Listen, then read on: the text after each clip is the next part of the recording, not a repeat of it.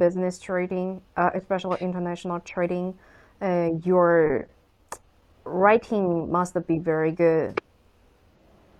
But you don't have writing. to. Yeah. Oh, No, no, no. I don't think so. I don't think so. Not mm-hmm. really, not really. not really. because you oh we um. I think i guess spoke spoke uh, in my point of view, the spoken English is much important than written uh English as a businessman.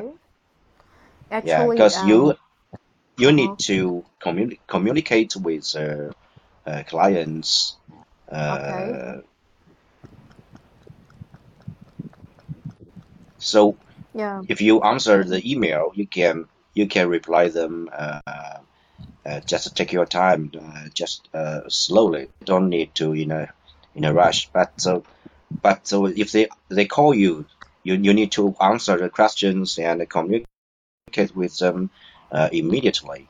So I Mm-hmm. think this the spoken English is much important, much more I important. see. Yeah, Yeah, that makes sense. yeah. Mm-hmm.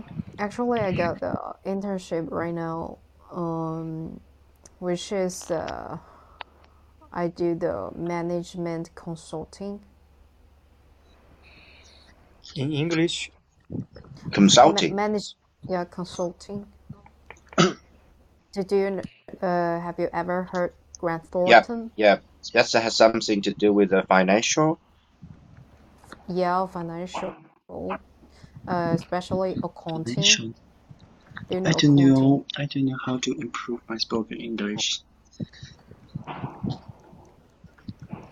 我就是我现在在事务所做管理咨询。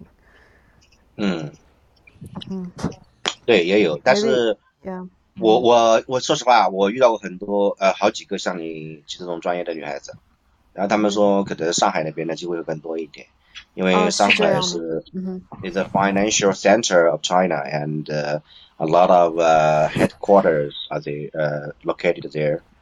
Yeah, but you know what?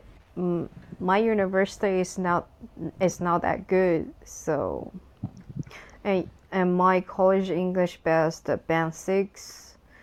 Uh, I don't get a very high points, so uh, they don't like me. Maybe don't worry. There are so many companies.